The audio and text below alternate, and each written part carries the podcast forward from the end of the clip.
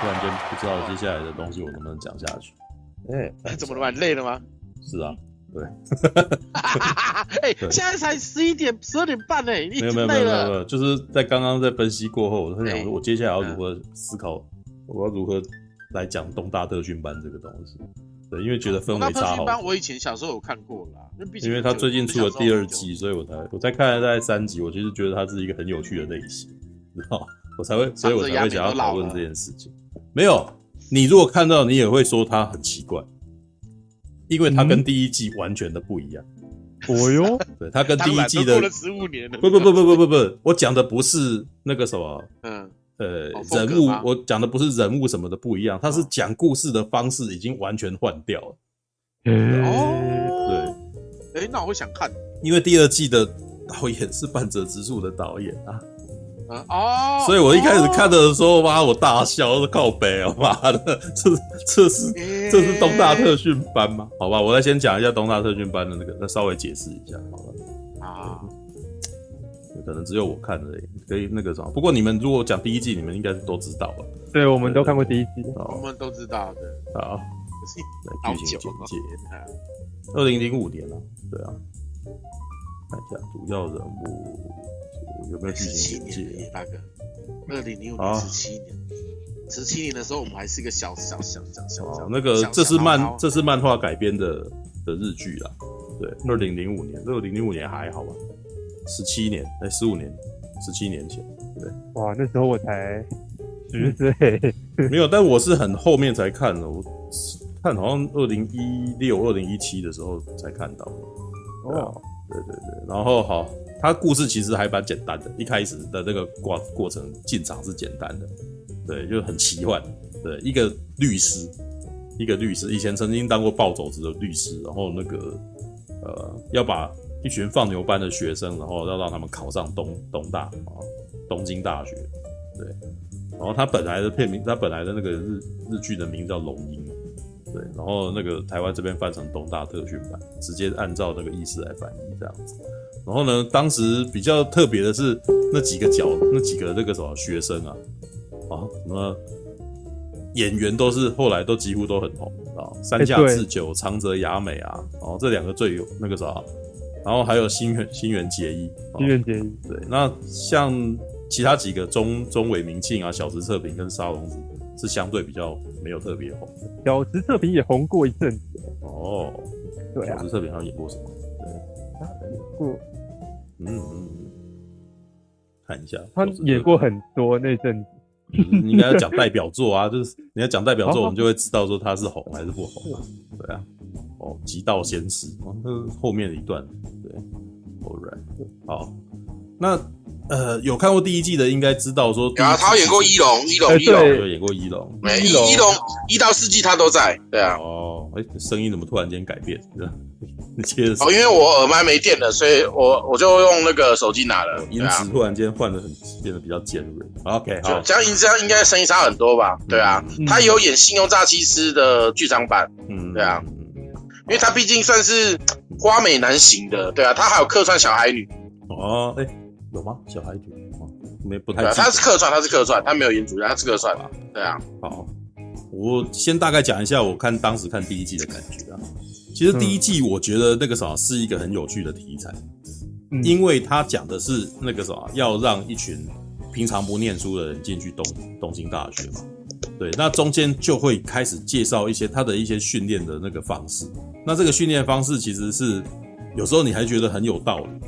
对，像他一开始的那个啥，会有一个学历测验嘛，先让先先让你从那个国中的时候，国中课程、国小课程就开始练，然后让你去评定说你的学你的学历是什么情况这样子。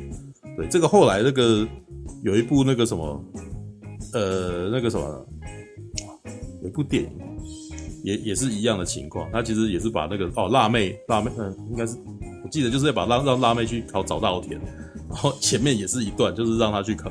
那个啥，练那个国中的课题，然后从那边开始学起，这样。嗯嗯，对。然后接下来呢，就是开始在教说如何学会英文，哦，就是英文，他其实在第一季的时候，其实已经大概讲一个概念，就是说，哎，我记得那时候印象最深刻的是，日本人总是觉得自己英文很差，对，但是主要的原因其实那个什么，你觉得你自己英文差，但是事实上外国人并不觉得你英文差，那只是因为你不敢讲，知道？你不敢讲，所以当你不敢讲，所以你英文就越来越差，知道？然后他在从那个时候，他就开始一些那种观念灌输啊什么的，对。然后那个时候比较有趣的是，还找了几个那种那个什么，很很卡通的老师来教你，知道？嗯。物理老师是这看起来很像爱因斯坦，然后记得，对对对对对。然后他会教一些那种东西，然后可是里面后面有一有一些，我其实觉得那个什么第一季比较厉害的地方，事实上多半都是那个阿布宽的念白，对，阿布宽会突然间宣告。嗯讲一些话这样，但是他在讲话的时候慷慨激昂，然后你一开始你觉得他的那个他讲的事情，你你会觉得哎、欸、不对啊，这不是我们在那个什么平常的价值观，你知道吗？因为我们平常都会认为说那个什么念书为什么一定要逼我们去念书之类的，对，那应该要做自己想要做的事情啊什么之类。但是我觉得那个什么阿布宽的慷慨激昂的陈词，然后到最后你突然间也觉得他讲的超有道理的，知道？对，你要改变这个世界吗？那那个什么考试是那个什么对你来说是最公平的一个那个阶级翻转啊？嗯，他讲的很有道理。其实我觉得我不得不认同他，对。但是老实说，就是这个也难怪当年那个什么东大特训班在台湾那个很多家长很喜欢，你知道吗？很多家长应该都觉得哇，这简直是讲出我心里面的话，你知道吗？对，嗯，因为台湾的的家长大部分都是这个想法呀，大部分都是希望孩子去念书，然后能够出人头地，然后阶级翻转嘛。对，不要我我以前最常听到的就是还希望孩子不要做跟我一样的工作嘛，嗯，对啊，那个那个真的蛮有趣的，因为我们之前有有一有一段讨论啊，就说事实上如果是以日本的情况，日本事实上常常比较重传承，嗯，啊，你们常常会看到所谓的第几代的那个什么歌舞伎有没有？对，就是他们很很在意这种那个什么父父职，然后父亲的那个职业，然后儿子要继承，然后儿子会名字就会变成父亲的名字，你还记得你你比如说啦，像那个。有的时候也不一定是真正的父子，而是师徒的那个传递这件事情。对，比如说那个像像那个什么《神剑闯江湖》里面就有这样子的设定啊，比古青十郎，你知道吗？事实上，每一代承继承飞天御剑流的人都叫做比古青十郎，你连名字都你连名字都换，知道吗？所以你就会听到所谓第几代什么什么，有没有？会听到所谓第几代什么什么什么第几代什么第几代团十郎啊，然后什么什么之类的。对，那可是，呃，龙樱哦，东大视讯班就就是，其实在这个东西反而是走一个比较反类型，就告诉你说你要成为精英啊，哦，你要成为精英，嗯、不要成为被社会那个什么，就是在就是那种在社会，然后被你你觉得你你你过得不好吗？你觉得你怨天尤人吗？你觉得你在这个地方好像没有办法哦，那个无法逃出升天吗？你觉得你不快乐吗？那你就是要想办法翻转你的阶级。知道那那个什么翻转阶级那个考试是目前的社会提供你最好的一个方式之类的，所以你要认真念书。然后然后里面有一个很有名的台词嘛，越是笨蛋与丑女就越应该要去要考进东大。对 对对，对这句话在第二季也一直在讲这样子。对，那其实我觉得那个什么，当时我那时候觉得哇，那个什么这这部日剧很不错，很好看。对，因为它其实那个什么很暖心，你知道。虽然到最后你可以觉得好像阿不管讲的话很严厉，但是他到最后那一刻的时候，其实其实你会觉得哇，其实他是刀刀子嘴豆腐心，你知道吗？对，嗯，对。那有趣的点来啦，就是我过了十多年以后，然后他要拍第二季，对。那当然，我们其实对我对第一季事实上是有好感，对阿布宽的第一季其实演得很好，这样。然后我们我就会想要再看，说他他还要再回来，哦，会有什么东西，你知道吗？对，哇，那个什么，没想到我一回来，我看到的东西还真的是不少，你知道？嗯哼。首先，我不知道你们有人看过有没有看过半泽直树？没有，没有看过半泽直树。好，半泽直树有有看有有看哦，大家有看过。对，半泽直树有一个特点，事实上，如果你要讲台湾最啊什么？哎、欸，哦，刚刚是谁说话？对，我也有。哦，你也有哦，那个哦，马大也有，马大也有。没有，这声音是马大吗？这声音真的很哦，好好好好，All right，OK，、okay, 好，好。半泽直树，如果你要拿台湾没有看的人呐、啊，对没有看的人来讲，嗯、如果你要拿最接近的、最接近的戏剧的话，就是台湾龙卷风，你知道嗯，它是非常就是质感颇高的台湾龙卷风，你知道 对，不然但我也要我要补充哦。事实上，我一直觉得台湾龙卷风的编剧很厉害啊，他他写的东西是高张力的，只是说在台湾的情况是，他是必须要在每天都要播出的情况下，就只好那样子演出来。对，那好，那可是呢，就是在日本这边的情况呢，其实它是非常戏剧、非常高戏剧性的东西。然后我其实还蛮喜欢那个半泽直树的，所以我后来还看了很多，就是同样的制作群拍的那个日剧。他后来还拍那个这一个这一群，后来还拍了那个夏丁火箭哦，夏丁火、oh. 对夏丁火箭也是阿部宽演的嘛，对，然后接下来还有一部叫《鹿王》，知道？然后呢，这几部都有很类似的风格，什么类似的风格呢？首先，它的音乐非常的强，知道？像那个什么半泽直树的音乐就是那个什么服部隆之作，知道？哦，oh. 对，你你你就可以知道他如何做出戏剧化的音乐，知道吗？对，然后呢，会有那种非常高张力的那个对白，知道吧？很高，然后那个什么，在全是演员在全世界对白的时候，会非常的，他他们那个什么情绪会非常非常的满，知道吧？然后可能会会咆哮啊，然后会大叫啊，然后表情很扭曲啊，然后这时候镜头那个什么也会跟着去。帮帮忙，你知道会突然间尊印啊，然后什么，然后推推过去这样子，然后另外一边的人可能在承受这个，然后他就他就会也有非常戏剧化的反应这样子，对，但是然后还有剧本的那个描述呢，就通常都会拥拥有非常邪恶的反派，知道通常都会有一个非常坏的人这样子，然后这个坏的人就是要弄弄死你，所以你会里面在会恨得牙痒痒，你会很讨厌这种人之类的，对，然后好。讲了这么多，东大特训班真的就把这些东西都置入到里头去，知道吧？知道？你们在看第一季的时候，其实都没有，你知道，第一季其实是没有什么反派的，对不对？嗯、第一季其实这一群孩子，这一群那个什么，呃，山下智久啊，然后新垣结衣啊，然后那个什么，他们这些长泽雅美这些人，他们最大的敌人多半都是自己嘛，对他们，他们内心的那个犹豫。还有他们那个什么，可能会有一些那种不切实际的幻想跟梦想，然后阿部宽这时候会来打碎他们的幻想嘛。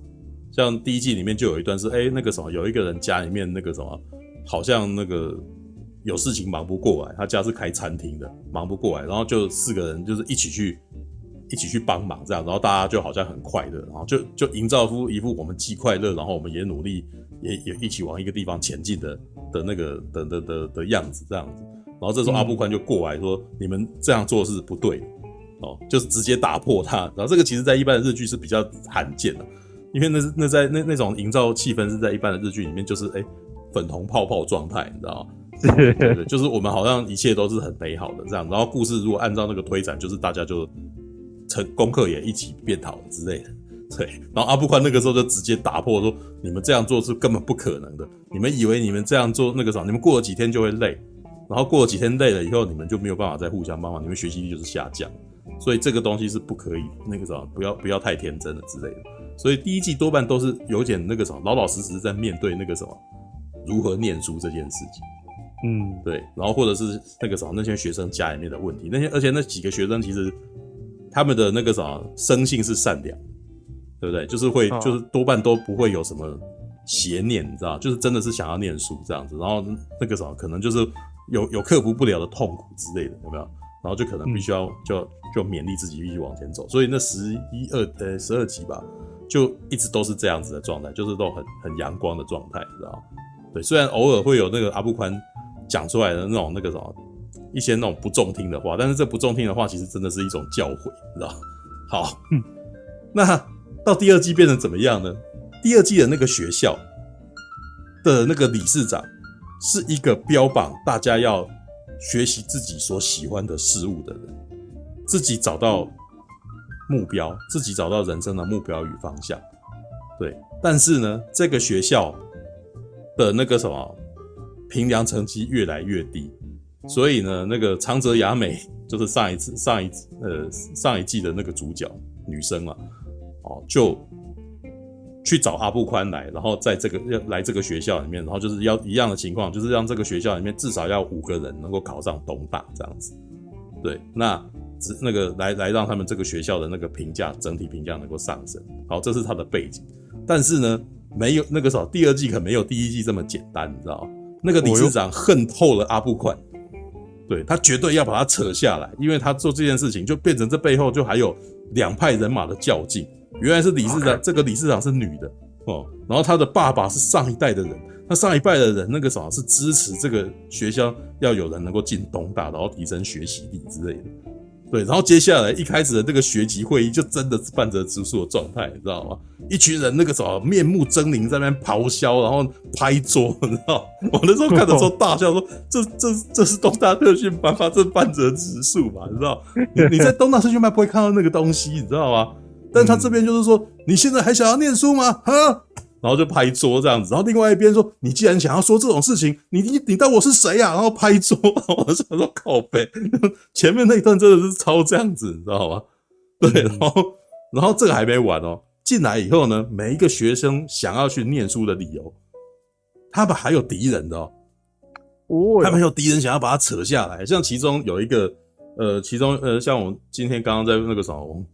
粉钻上 po 的那个女孩子，那个女生嘛，对，那个叫什么？那个女生平什么？对，我只记得她的名字有一个平字，对不起哦，让我查一下。那个那女生最近几年在日本很受瞩目，嗯，很平手有梨哦，平手有梨奈，平手有梨奈哦，对，一颗超新星出现，很可爱，然后很酷的女孩子，我就觉得那个真应该陈佑的菜，对，好，平手有梨奈这个角这个演员，他在里面演的是。一个羽球选手，知道就是那种要被可能会被保送入学的一个那种体育高材生，知道哦，那可是呢，哦，这在前面三集的的那个故事，事实上还蛮多都是在讲平手有平手有梨奈的这个人的故事。他呢，平常有一些毛病，他会去 C B 里面偷东西。哦，对，为什么偷东西？压力大，知道吧？压力大，然后那个什么，借着偷窃来让自己的那个什么。那给自己一点快感，然后来解消一下，这样子做所谓的平常都太乖了，所以他想要小叛逆一下，怎么小叛逆去偷东西这样子啊？偷东西，然后看到那个什么，结果阿布宽第一天上任就被他撞到，就撞见他在偷东西，你知道？然后这个女生从此对阿布宽超防备，极端的防备，就觉得你这个人那个什么，这个他那个什么会不会这个老师是不是要拿这个把柄来那个什么来威胁我这样子？对，然后呢，他。要进去那个什么，要要保送的时候呢，又有一个麻烦，他身体其实好像他的膝盖好像有状况，知道？有状况，然后那个也不讲，哦，觉得那个啥家就是一定心里面想着说只要能够考上大学就好。然后这这时候阿布宽就有讲得很尖锐的话说：“你以为你的人生只要到某一个地方就就就停止，就就不用再做任何事情了吧？”对，然后。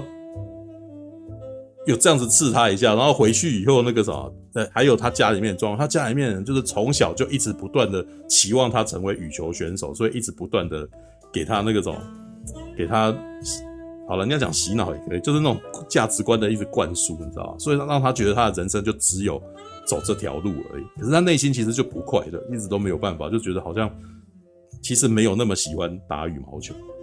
对，可是就是因为家里面的人那个啥，就一直很热切的期望他，希望他能够能够打进奥运哦。然后那个教练也一直不断的很操他，很操操他那个什么，就是那个跟他讲说那个什么，呃，名校那边会呃看你这个比赛，然后那个选择你要不要让你进保送进去这样子。好，然后呢，结果演到后面哇，其实你知道那边真的很，从那边你就会发现他第一季跟第二季真的差超多的。第二季里面呢，你就会发现各种阴险的那种特写跑出来，你知道吗？常常会有很多人，诶、前面几段会有很多人在那边跟你讲完话以后，然后突然间在在画在特写上面出现一个那个什么鬼鬼祟祟的眼神，你知道？而且几乎每个人都有。然后这接下来就知道，诶、欸，看到接下来有阴谋这样子，到底谁才是阴谋的主使者呢？你知道吗？然后演到后来就，诶、欸，后面真的有阴谋，你知道？就是原来他有敌人。他敌人也想要保送入学什么，然后那个时候保那个他的敌人那个时候还是他的搭档哦，他的搭档然后跟教练勾结串通，然后想办法要毁掉他的腿之类的，你知道吗？这个可不是第一季的那个东大特训班会有的那种剧情，你知道吗？听起来有点廉价。没有，就是这么廉价，就是这么廉价。对，但是超级娱乐，你知道吗？就不要你回想看看，半泽直树也是如此廉价，你知道吗？他就是制造一个很邪恶的反派，然后这个反派是坏到了骨子里。对，然后那个什么，然后在可是呢，你就知道说这个女生本身。他会，他有敌人，但是因为每一个每一个身边的人全部都有一个阴险的特写，你就不知道到底他真正的敌人是谁。知道他身边有闺蜜，还有一个平常跟他很好的男生哦，然后呢，还有他的搭档，然后还有他的教练，还有他的爸爸妈妈，然后每个人都有一个阴险的表情，这样 就不知道到底是谁要对他不轨，你知道吗？谁要对他不利，甚至那个时候连他在防备阿布宽里面也还悬疑了一下，就阿布宽。还去跑去那个什么便利商店去拿那个什么他偷窃的那个录影带这样子，然后让他写的说干嘛？难道阿部宽也有那个什么也要干什么之类的吗？对，然后直到演到第三集以后才才让你真相大白，原来那个谁谁谁不是，然后谁谁谁才是这样子。我在想说哦，玩悬疑你知道吗？对，哇，考东大，然后那个什么还玩悬疑你知道吗？然后完全一中间那个什么，前面还有一个理事长一直不断的想要把阿部宽拉下来，就说你只要有任何问题，我都立刻要那个针对你一番这样子。对，因为那个女生那个什么，连里面还有一段就是平野纱梨奈那个什么，呃，怀疑就是一直防着阿部宽，想说他手上已经拿了他的那个把柄，所以他就偷偷摸到他的那个什么帐篷里面，想要找这个东西，找不到东西，他就结果他那个什么。他找不到，于是他放火，放火把他的帐篷给烧掉，你知道吗？Okay. 放火把帐篷烧掉，然后接下来另外一边，那前面演出来说不知道谁放火烧的，你知道吗？敌人到底是谁？扑朔迷离，你知道吗？就想说，哎、欸，我那时候看的时候一直觉得，哇靠，这这东大特训班哦，你知道吗？那个不第一像第一季那种的完全不存在了，你知道吗？他没有，也不是说不存在，就是那个东西到了第三四集还是跑出来了。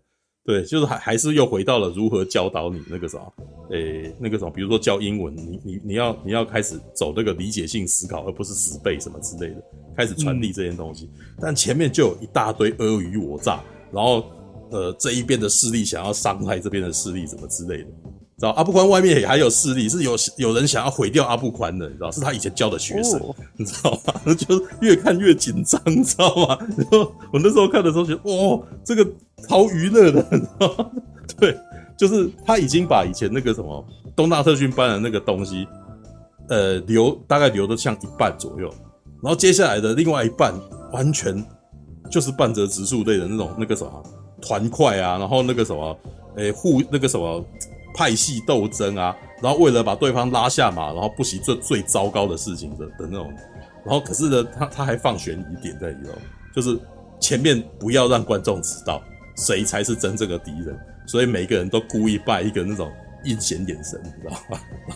所以很好看，难怪那个什么，难怪最近他那个什么，呃，东大特训班第二季啊，他最后一集其实那个呃，在在日本创下超高收视率，你知道吗？哦。很很有趣，你知道吗？那但是我其实觉得他在买这些议题的时候，也不是说随便买，他只是把那件东西把它戏超级戏剧化，把它整个大放大这样子。但事实上，他所讲的问题，的确是他在那个时代会遇到的问题。像他把那个日本的霸凌文化就就把它写出来，就是呃，其实这个在以前的 GTA 哦麻辣教师的时候就已经有了。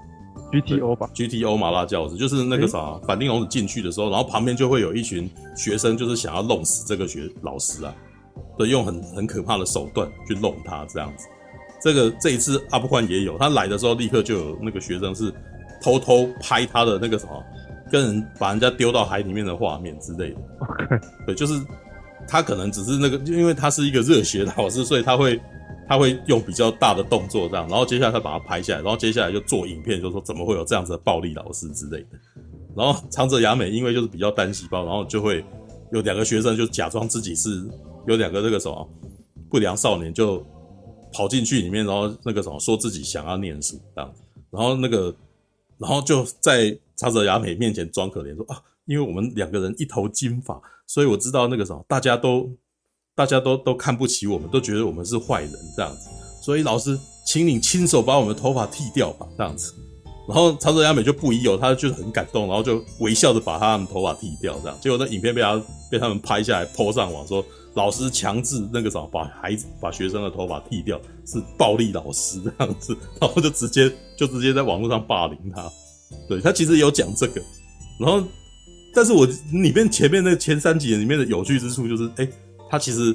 也也跟那那个什么东大特训班的第一季一样，他在颠覆那个什么，大家觉得好像你要给学生让他自己去想的这件事情，嗯，对。然后阿部宽的说法是说，你没有给他，你他自己都不知道自己是什么，呃，有什么样子的梦想，你也没有给他一个方向，然后你就把他丢在那边，那你其实只是你只是把你自己的责任抛下来，就是大人这时候是不负责任的行为啊，对。嗯、但是只是只是阿部宽他自己有一个很明确的，就是。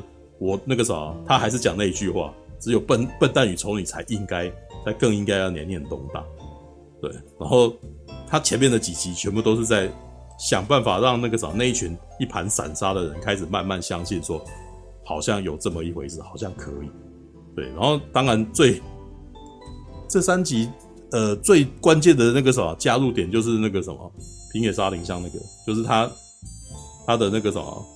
羽球的那个生命结束之后，然后他决定，啊，家里面的人可能还在还在想着说，那你就晚两年，然后我们把你治疗好以后，然后你想办法还可以进去，啊，还可以想办法去参加奥运什么之类。然后只是这时候，反正 阿部宽这时候就给他吐槽了，他说你到底你们讲的就是，其实我觉得那一段我还蛮有感触的，都是你们这些家长们，你们想的其实都是你们自己的事情吧，是你们想要这个孩子。是呃，你们口口声声就是要为这个孩子好，对，但是你们想的其实就是自己的事情，对你，你们是自己想要这个荣耀，那孩子到底怎么想的？你们有没有去考虑过这件事情呢？对，其实我觉得这个时候好，在讲到这个的时候，我应该可以同时讲另外一部片，就是我上个礼呃前几天看的一部片，叫做《天才小棋手》，这个台湾翻译我不知道他有没有在台湾翻上过，你知道吗？对，是一部一九九四年的电影。它里面比较有名的演员大概就班金斯利而已，对。但是其实我会注意到他，是因为前一阵 Netflix 不是在流行的后遗弃兵嘛？哦，对对对，对，因为后这里天棋天才小棋手其实也在讲西洋棋的事情，嗯哼，对，他在讲说一个七岁的孩子，他爸爸是一个那种那个什么体育的记者，哦，本来就是在爸爸的耳濡目染之下，那个什么，他觉得自己可以去打棒球这样子。对，然后以后希望能够成为那个职棒的二垒手什么之类，就是小小年纪，对。但是呢，有一天那个事情就是开始有转转变，就是他有一天看到公园有人在下棋，对啊，那个公园的那个什么下棋的一个黑人，然后是劳伦是费许朋演，这 Morphy 是非常年轻的时候，知道 对，然 后然后他就开始在看那些，这其实这有点像是那个什么，我们我们现在台湾也是会有这种情况，就是公园会有人在那边下象棋，知道吧？嗯，就赌钱下象棋这样子，然后，呃，在那个什么美国那边，就是有很多老人会在那边赌钱下那个西洋棋、下快棋。如果你注意到的话，ID4 里面有没有他的那个爸爸就是在那个什么公园里面下棋啊？那个那个什么杰夫高布伦的爸爸哦，对，杰夫高布伦有在那边陪他下，然后那个下一下就去上班了这样子。好，然后故事是从这个孩子看到这些老人在下棋开始。然后他就开始，才是他就开始喜欢上下棋。然后呢，他的妈妈是最先发现这件事情，就是发现说他家的孩子好像很很喜欢下棋。然后呢，甚至很擅长下棋。就他还带着他那个什么，就是那边就有那种那个曾经是职业棋士的老人，然后就在那边那个什么，就摆一个那个牌子，就是说可以跟我下棋，或者是请我签名，然后五块钱这样子。然后小孩子就那个妈妈就帮他付钱，然后让小孩子跟这个老棋手下棋这样子，对。然后呢，会慢慢的就是发现到这个孩子很有才华。然后爸爸里面还有一段戏哦，爸爸想要测试这件事情，然后就跟就跟孩子下，你知道吗？然后孩子其实不是很想下，然后而且还输了，你知道吗？然后爸爸就跟妈妈讲说：“诶，我觉得他也还好啊，这样子。”然后妈妈说：“那是因为你不了解他，他就是不希望。”爸爸输掉啊，他内心深处不希望爸爸的那个啥，他他他很担心你心里会受伤，所以他不他就不那个什么，他他是故意下输的。那个小孩子就说：“我们可以出去玩了嘛？”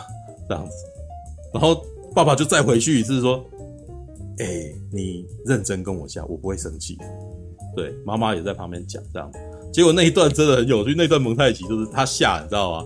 一开始还坐在这边下，前面他本来是那个什么，拿两张那个什么，拿两本书垫在椅子上，然后坐，然后一听到说要认真下，他把两本书那个什么拿下来，坐在椅好好的坐在椅子上跟他下这样子。一开始还这样子哦，结果下一幕他已经在玩在玩乐高了，你知道吗？为什么？他爸爸想太久，你知道吗？爸爸想太久，不知道要如何下下一步。然后等他下下一步以后，他一开始还要跑回来下，你知道吗？然后或者是跟人家打电话的时候说：“等一下，等一下，我去下一下就回来。”然后到最后呢，他已经都不讲了，他他也不回来，他就跟爸爸说：“你帮我从哪一个旗子拿到哪一个旗子。”这样子。对，然后最后一刻他在洗澡了，他已经在洗，他已经在洗澡。然后爸爸说：“诶，我我刚刚想到了，这样。”然后那个孩子说：“你是不是要从哪边走到哪边？”那你输了，这样子，你知道吗？从那边就是在在在从那一幕就是在告诉你说他有多么神童，你知道吗？嗯、但你知道我为什么很喜欢看的看这部片觉得好看，你知道？因为我其实不懂西洋棋，但是我完全知道他在演什么，你知道吗？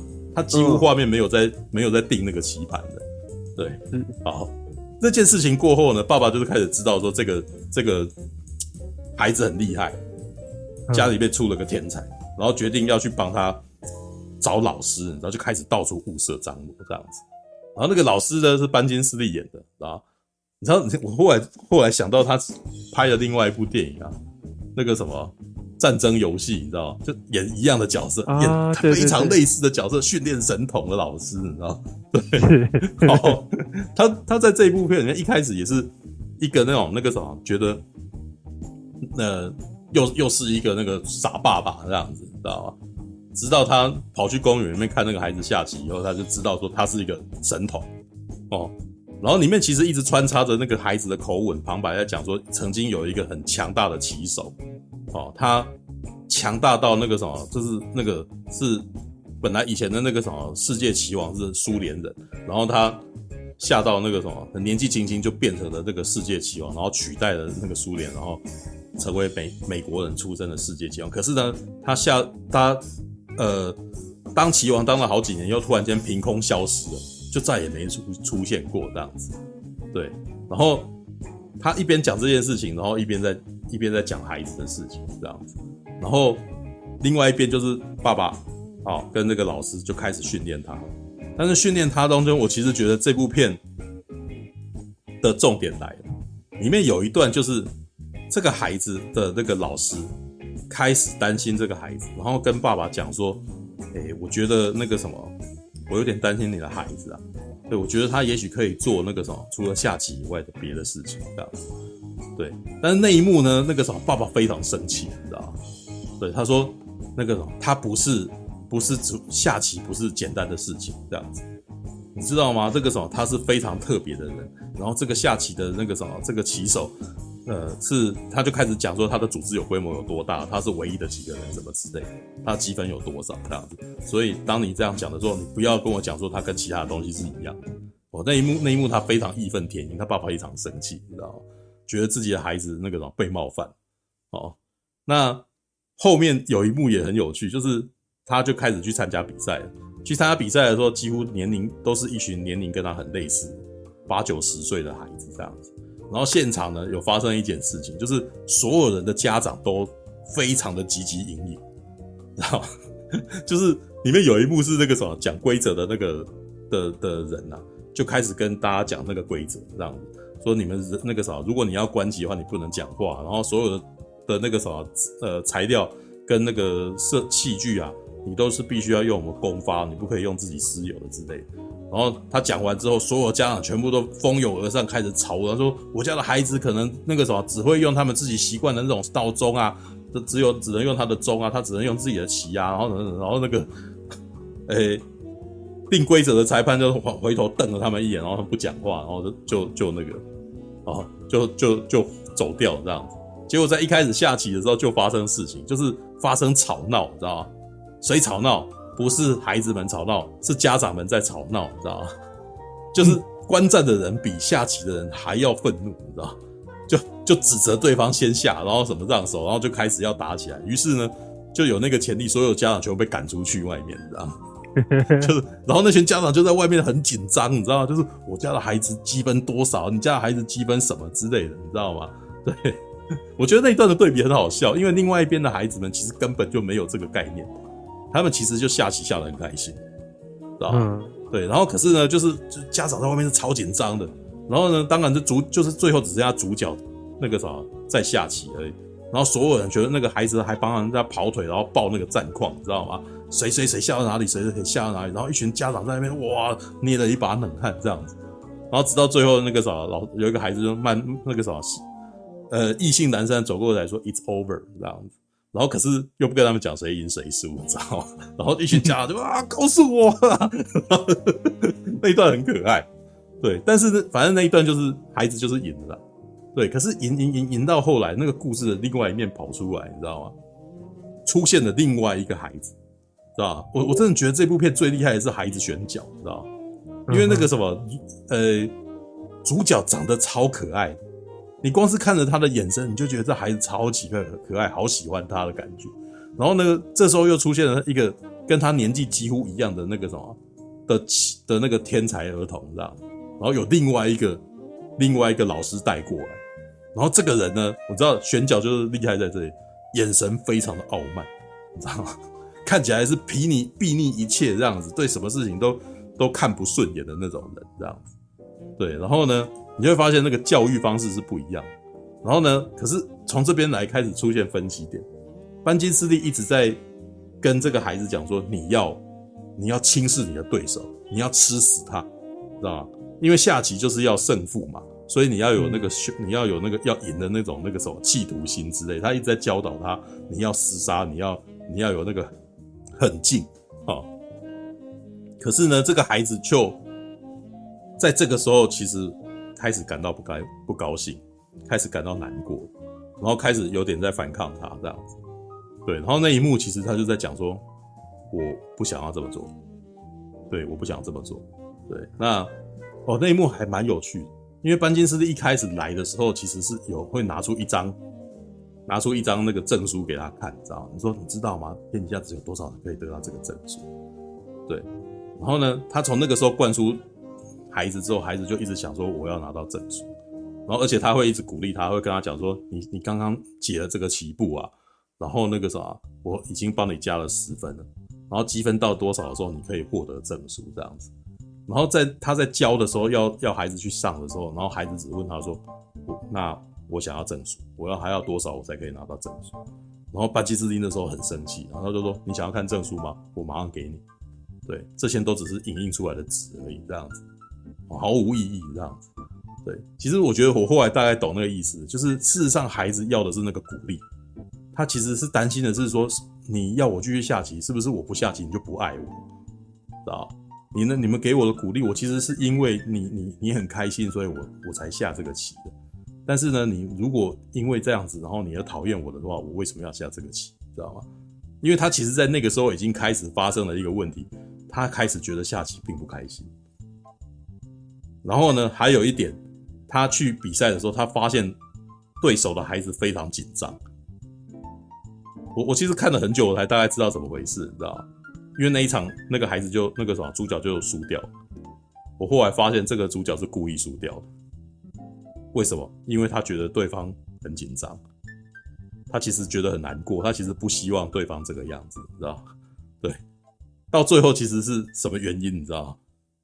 他们这个孩子天性善良，他其实是喜欢下棋，但是他又不希望下棋让人受伤，让人那个什么，让人心情不好。对，所以他就觉得这些比赛他宁可不要去比赛，因为比赛到最后都是一件很不好的事情，都是大家都心情不好。他的孩子，他的那个时候在那边交到的朋友，到最后可能都会跟他，跟他那个时候就开始有问题，因为只要他赢，对方那个时候旁边的孩子其实就会开始用别的眼光来看他。然后当他看着那个看到那个什么眼神很不睥睨一切，然后眼神很很凶悍的那个孩子的时候，感觉起来他好那个男主角好像是退缩了，但是我觉得后来是我自己后来的解读是。这个孩子事实上不希望自己变成像他那样子的人，知道吧？那好，那最后其实到最后其实是在解，就是变成所有的家长跟家长就开始哦，跟经历这件事情以后开始开始成长，你知道？这反而是父母亲在成长，你知道？就是父母亲就开始在想说，在这一种情况底下要怎么样做才是最好？是到底是你自己想要赢这个棋，你自己想要得到这个奖，还是其实是让你是你是你是为了你的孩子着想，你是让他做他最快乐的事情？他的生生活是只有下棋而已吗？还是还是那个什么他还可以去打棒球啊，可以去钓鱼啊什么，是吧？去做他自己爱做，他可以体验他童年的人生，不要他的人生变成你只有因为他下棋很厉害，然后他的童年整个消失了，就变成只有下棋而已这样子。对，因为他后面那个班金斯利在要去教他之前，也有拉着他爸爸去带他去那个什么那个棋馆去看。就一群一群一群人这样汲汲营营在想要解那个解那个棋局，然后呢，三更半夜就望着那个棋发呆这样子。对，就是他说：“你希望你的孩子变成这样子的人吗？你知道吗？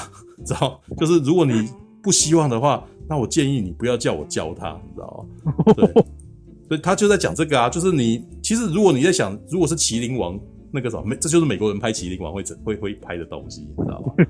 对，是是是，对，那。我觉得这部片厉害的点就是他没有在，他没有在里头解释很多要你要如何下棋这件事情，所以他的他的技术难度是不高的，你知道？老实说，像当时我在看《黄金夜总会》的时候，他最后庞德到底怎么赢牌，我根本就不知道，你知道？我也是，我也不会啊，对，所以我只能够从对方的眼神跟那个什么，你就知道谁赢谁输了嘛，这样。这部片也一样，这部片你是从，诶主角的眼神跟对手的眼神，然后。静静的看着对方，然后另外一边开始回避对方的眼神，你知道谁赢谁输了，知道吗？嗯、就是那个肢体语言啊，对。然后呢，最后面的那个什么解除，事实上就是他的家长、他的父母亲跟他的那个老师，跟他的和，就是跟这个孩子、跟这个天才孩子的和解，知道吗？嗯、反而是这个孩子教导了爸爸妈妈跟那个什么他的老师。什么才是生命的 生命之道？你知道吗？是 对我这个东西很厉害，但不代表我要整个投进去，因为我其实它只是我人生的一部分。我玩这个我玩开心，如果我玩这个玩不开心的话，我为什么要玩？你知道吗？而且我才七岁，我要拿这个东西吃饭嘛？没有这个都没有没有非得这样这样做不可吧？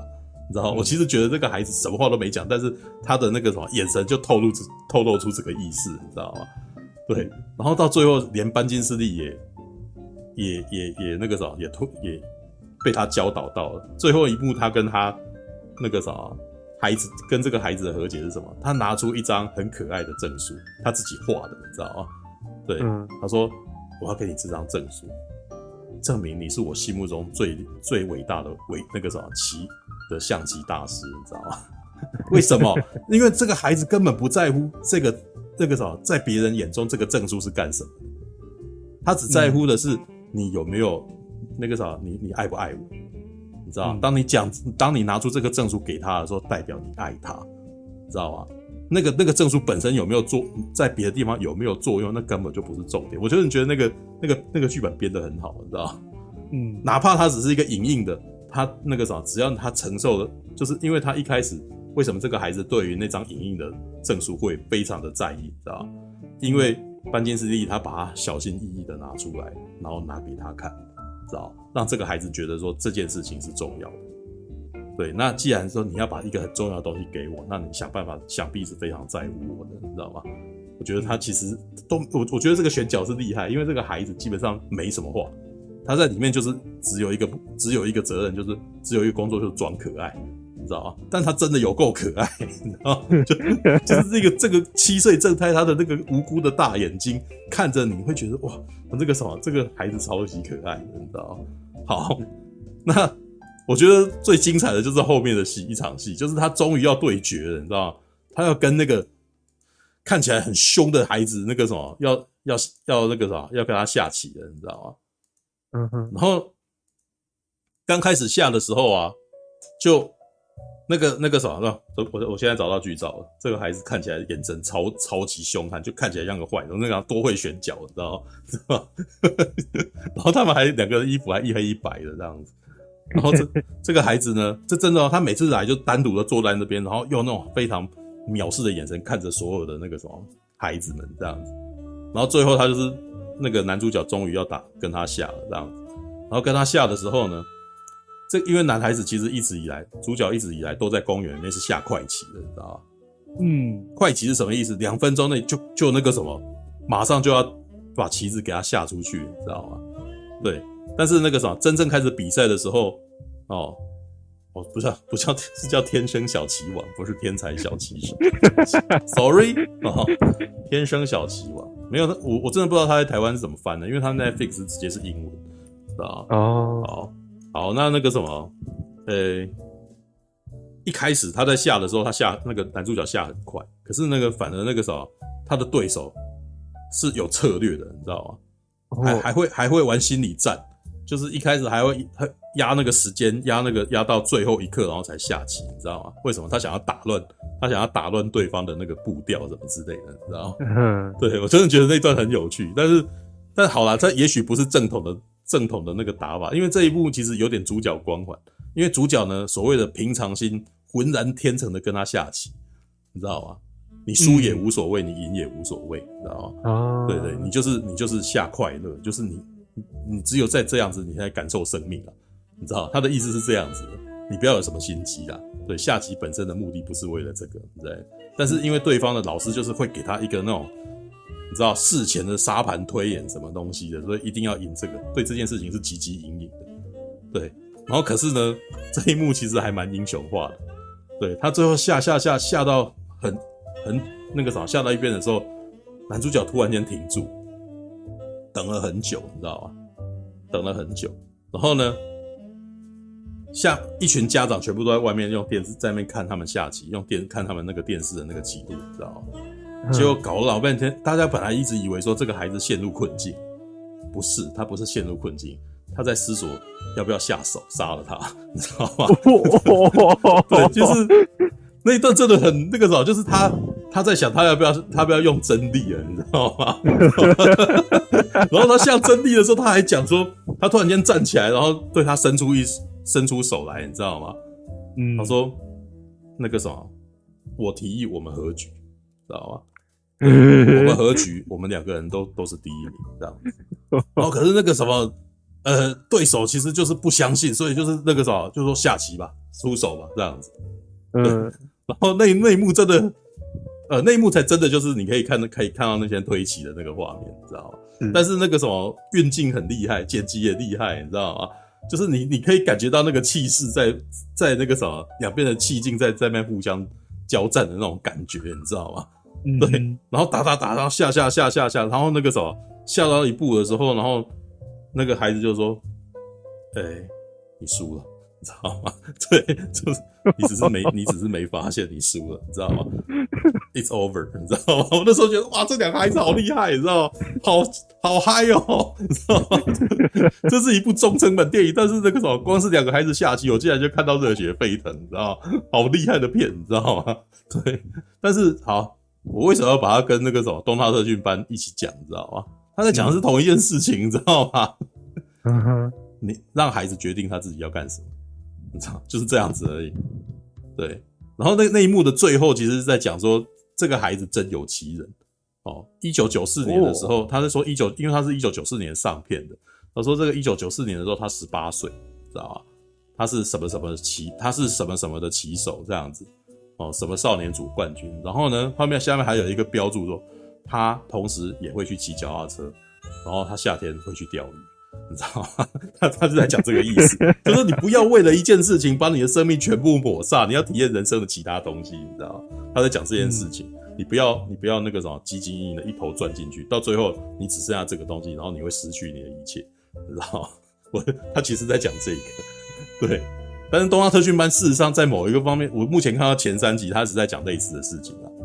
对、嗯、你，你家长们想要孩子去打打那个羽毛球，然后进奥运。那是家长想要得到这个荣誉，并不是孩子想要得到这个荣誉，知道吗？孩子会自己想要这个荣誉，其实很大一部分的原因是因为家长灌输他的，知道吗？这不是孩子的人生。孩子做这件事情会快乐吗？还是他在奥运结束以后，他的人生就这样结束了呢？知道问题是出在这。如果你有看那个新垣结衣，事实上也有拍那个什么乒乓少女，你知道吗？啊，对对对，乒乓少女的前半节也是那个样子，你知道？他其实上在讲新垣结，虽然他是偶像剧啊，他是偶像爱情剧，他到最后事实上是在讲这个孩，这个女生美少女，她在前半节被父母亲控制了人生之后，她后面是怎么样找到自己新的人生的故事。只是她找到了还是乒乓，还是打乒乓球，对，只是是用另外一种比较愉快跟可爱的方式来告诉你说，哎，他在这边终于找到了一个真正的那个。这呃，他自己真的为为什么要打乒乓球的理由跟原因这样子，对，结衣也有拍东大特训班，对，而且我觉得他的有趣之处是第二季呢，后面会有一个那个什么前代角色全部集结回来的一场戏，你知道吗？对，就是那个什么到最后结衣大反攻，然后所有人全部回来，你知道吗？对，那个内幕我还特地不看，我想说我应该要到最后一刻的时候想要看到那一幕，就是因为他真他们真的新的那个东大特训班是真的很会买张力。嗯哼，他会，他会，他会吊你胃口。其实我在看第二季的时候，我大概知道那个福泽克雄啊，就是这个半泽直树的那个导演，他他的方式。嗯，其实呢，我我觉得那个就是做娱乐娱乐影集的一个一个那个，你要要学到这个东西，我真的觉得那个东西很有很很有很厉害。其实观众知道他们要看到什么，知道？我们这就是该高概念啊。我们当然知道阿布宽最后会把这些孩子引引领向胜利嘛，对不对？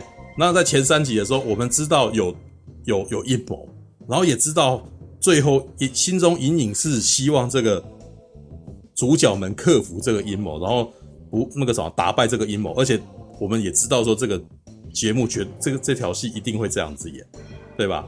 但是呢，他就在这一个地方玩弄你，我知道最后有。但是呢，我让每一个人都有嫌疑，你知道吗？每个人都有嫌疑，那你这时候就有一个梗，他到底谁？到底谁？他就是不告诉你，说他就是不告诉你到底谁，你就要等到第三集，真的要答的，真的已经要揭晓的时候才看到，你知道吗？对，所以这个时候就吊你的胃口就被吊起来了。你知道会发生什么事，但是呢，就是有一点点事情你不知道，然后你就是因为这一点点事情心痒难搔，你知道吗？我不是。我觉得他这个导演跟这个编剧其实一直都就都在玩这个东西，你知道吗？他从半泽直树，从那个夏冰火箭就也都这样子，知道？鹿王也这样，对，要不就是那个什么，有有人那个什么融资不给他过去，有没有？对，然后融资不给他过去，还会有一群那个什么，他们在他的敌人在那边喝酒，然后嘲弄嘲弄那个什么主角的那种戏，你知道吗？然后旁边的每一个人到最后都都会有一个那个什么内心戏的那个，让你让你不知道他到底。心里面是想什么，然后到最后一刻他要才要告诉你，知道吗？我真的觉得那个那个算厉害，他就是知道要如何控制观众，然后知道他下个礼拜还要再回来等这个东西，你知道吗？对。那除此之外，我其实觉得这是娱乐性的问，就是那个什么，这是比较商业的那个什么的一个学习啦，知道吧？如果你火神的眼泪也这样处理，那个时候绝对妈的，我我我就我就等在那边看这个东西，真的没有你你不觉得吗？火神的眼泪他可以把每他也可以做类似的处理方式，你知道吗？每个人都有一个那个什么阴暗的眼神，然后都不告诉你为什么，然后到最后一刻才在一群人挤在那边在那边讲这个，然后才有回溯，你知道吗？其实严格说起来，这个是呃、欸、以前那个什么推理剧的那个概念，你知道吗？是是是，对，那个金田一有没有？一切谜题都解开了，对吧？那边才要讲，啊，前面都不告诉你，然后这边也有谜，那边也有谜，然后都不跟你讲，对，你就知道最后要解决了，你知道吗？好啦，OK，然后东大特训班跟天生小希望，阿姆罗，为什么你唔去完成家己的任务呢？起来起来！啊，卖安尼啦，你若真正想要让更大出战，那呢你家己去使就好啊，我。啊！你你俩准我是一个无出头的人吗？啊！又搁给我使，连阮老爸妈妈你给我拍过呢！